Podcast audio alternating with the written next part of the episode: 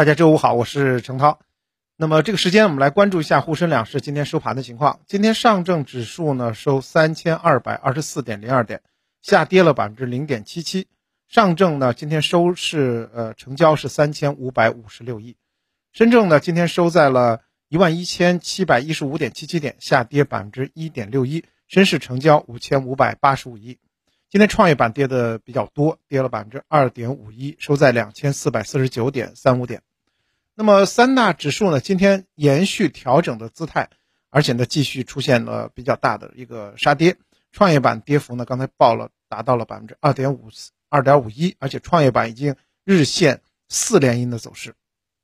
今天两市成交额呢超过了九千亿，行业板块也是涨少跌多，医药、商业还有中药。煤炭板块涨幅居前，互联网服务啊、软件开发、半导体这板块呢跌幅居前。不过北向资金呢今天是小幅买入的状态。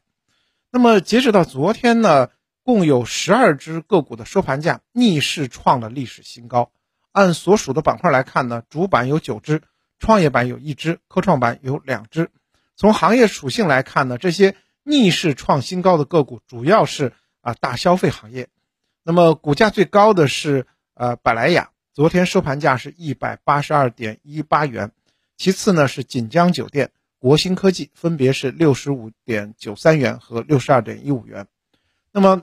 我们也知道，创新高的能力是衡量这个股价强弱的指标之一。有些个股股价啊，完全呃跟这个大盘的走势没有太大关系，不断的在创新高。那么从近一个月创新高的次数来看呢，安科瑞近一个月收盘。有七次创了新高，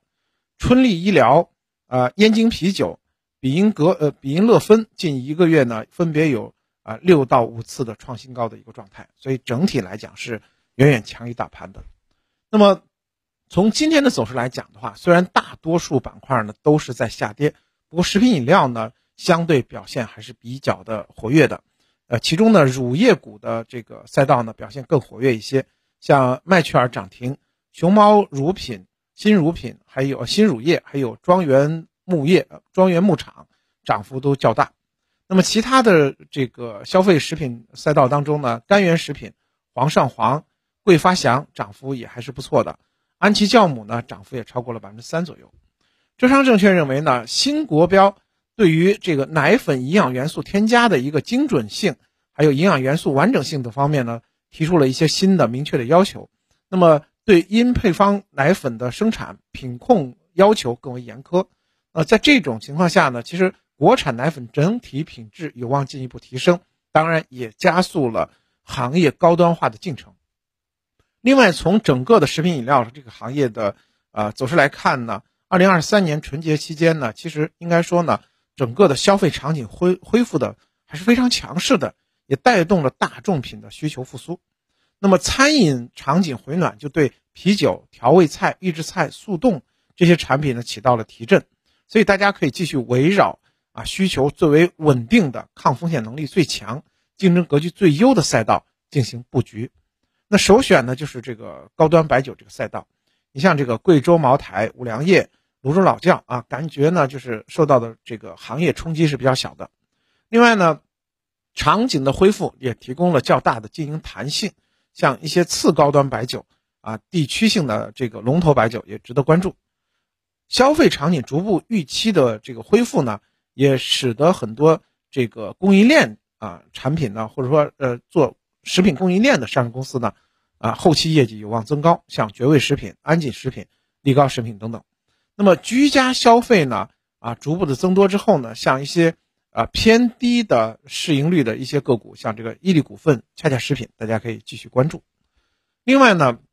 在今天的板块当中呢，啊，数字经济虽然表现一般，但是呢，对于后期走势呢，其实呃各机构还是非常的乐观。他们认为呢，数字经济已经逐步的成为产业市场和资本市场一致的一个主题，政策高度足够，轮番演绎，每次都有增量的产业链机会。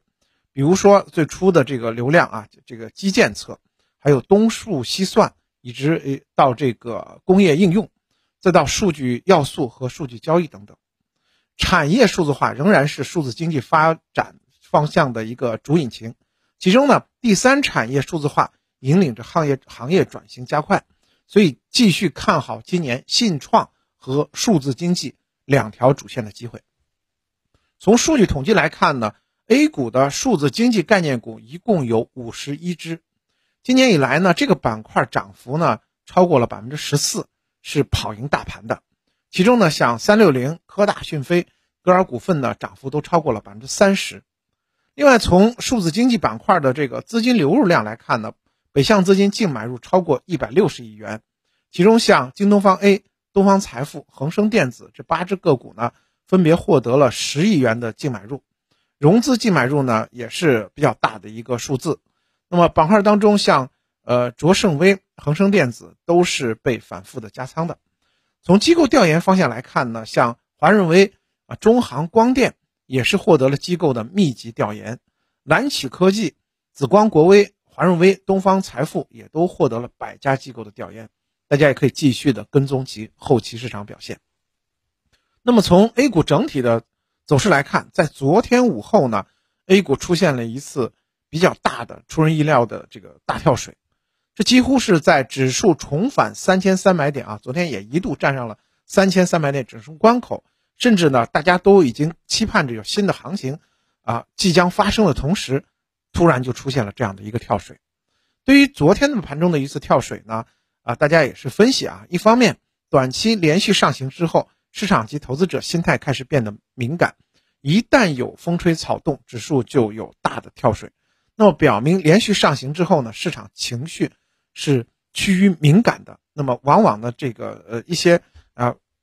传闻的消息都会造成短期指数的调整。另外一方面呢，市场预期可能会发生新的变化，或者引起新的变盘。那么昨天的这个跳水也透露出阶段性获利之下呢，市场预期正在发生变化。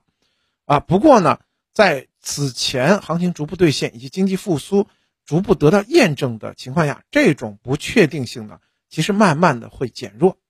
机构认为呢，短期情绪的冲击其实。不改 A 股春季行情的趋势。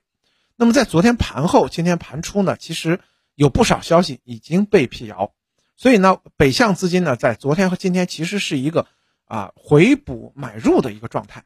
另外呢，人民币汇率近期也比较平稳，所以呢，市场风险从宏观视角来看呢，没有存在太大的一个风险状态。昨天的这个急跌到今天的整体的这个呃继续调整呢，应该说。仍然是一个情绪面的影响，